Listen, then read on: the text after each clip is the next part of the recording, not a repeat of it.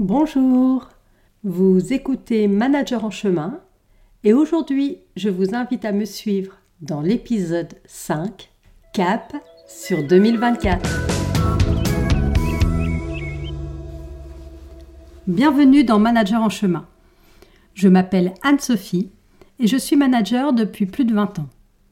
Si vous êtes manager ou que vous envisagez de le devenir, vous trouverez ici des outils, méthodes et réflexions vous permettant d'avancer pas à pas dans votre management. À chaque épisode, je vous accompagnerai dans votre rôle et vous encouragerai à prendre du recul afin de générer en vous des prises de conscience et des déclics. Alors, attachez vos lacets, prenez votre sac à dos et suivez-moi.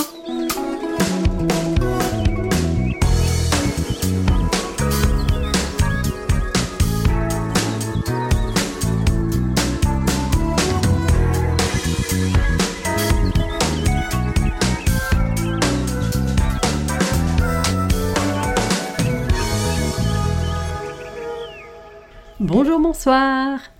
En ce 3 janvier 2024, je vous propose un épisode spécial Nouvelles résolutions, intentions, objectifs, défis, projets, bref, un numéro pour faire le point sur vos projets d'avenir.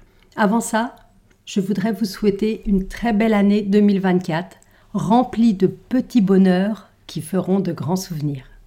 Alors chaque année, nous sommes nombreux à faire le point sur l'année passée et à nous projeter vers un avenir plein de bonnes résolutions, d'objectifs, d'intentions, de projets, de rêves que l'on souhaite concrétiser.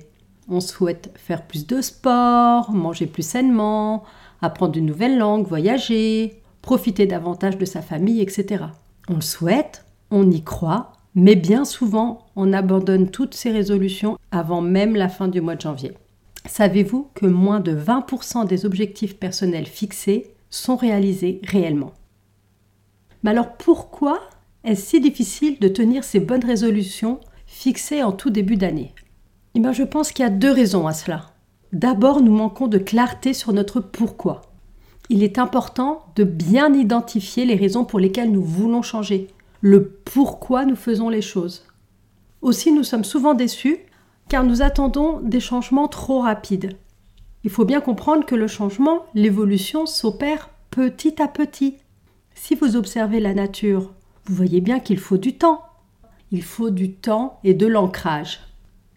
Mais alors pourquoi nous récidivons chaque année avec nos nouvelles résolutions? Eh bien, le passage à la nouvelle année symbolise un nouveau départ. Nous sommes motivés à améliorer nos vies, à adopter de meilleures habitudes, à nous fixer des nouveaux challenges. C'est une période intéressante pour prendre de la hauteur et pour réfléchir à ce que l'on souhaite mettre en place pour l'avenir. Les nouvelles résolutions peuvent être un excellent moyen de nous motiver, de nous challenger. Elles nous poussent à sortir de notre zone de confort. Elles nous poussent à nous dépasser. Et ces nouvelles résolutions, ces intentions, ces objectifs peuvent également nous aider à améliorer nos vies, que ce soit sur le plan personnel ou professionnel. Mais alors comment faire? Comment faire pour tenir ces résolutions, ces intentions, ces transformations Eh bien, je pense d'abord qu'il faut prendre le temps de les choisir avec soin. Pour cela, il faut prévoir un temps d'introspection de l'année écoulée. Demandez-vous quels ont été les moments importants pour cette année qui vient de passer.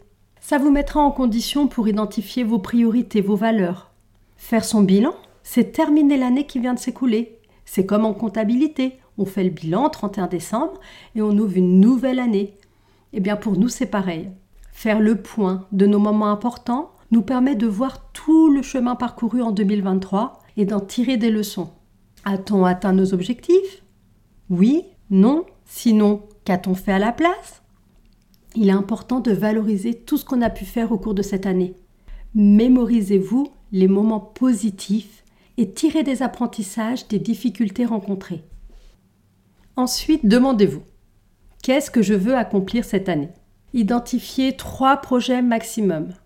Pour chaque projet, identifiez vos motivations, votre pourquoi, c'est-à-dire identifier là ou les raisons qui vous donneront la force de poursuivre votre objectif.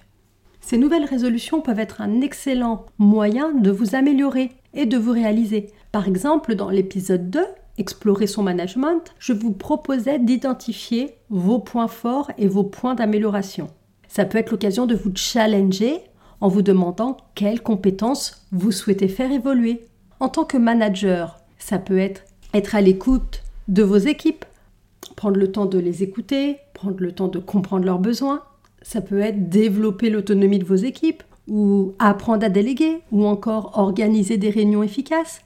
Ça peut être aussi l'occasion de vous positionner comme un manager plus collaboratif. Les nouvelles résolutions, objectifs, projets doivent être spécifiques. Ils doivent être formalisés avec l'acronyme SMART que nous avons vu dans l'épisode 4, la destination. Je vous rappelle l'acronyme SMART, c'est-à-dire spécifique, mesurable, atteignable, relevant et temporel. Une fois que vous avez formulé vos intentions, résolutions, projets de façon claire et réalisable, écrivez-les. Divisez-les ensuite en étapes plus petites et planifiez-les.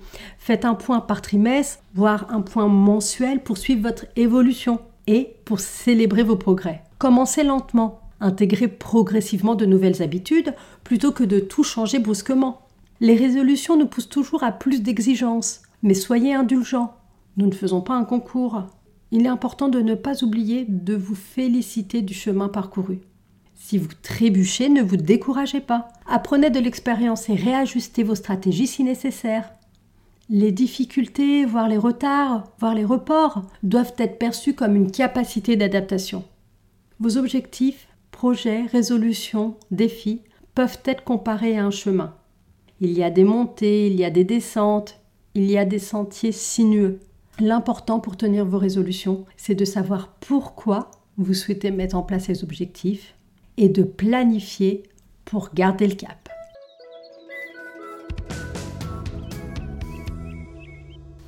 J'espère que vous avez apprécié cet épisode et surtout j'espère qu'il vous a permis d'avancer et d'y voir plus clair dans votre rôle de manager. Si c'est le cas, parlez-en autour de vous et laissez-moi un avis 5 étoiles sur votre plateforme d'écoute. Vous pouvez aussi vous abonner pour être notifié des prochains épisodes. À bientôt!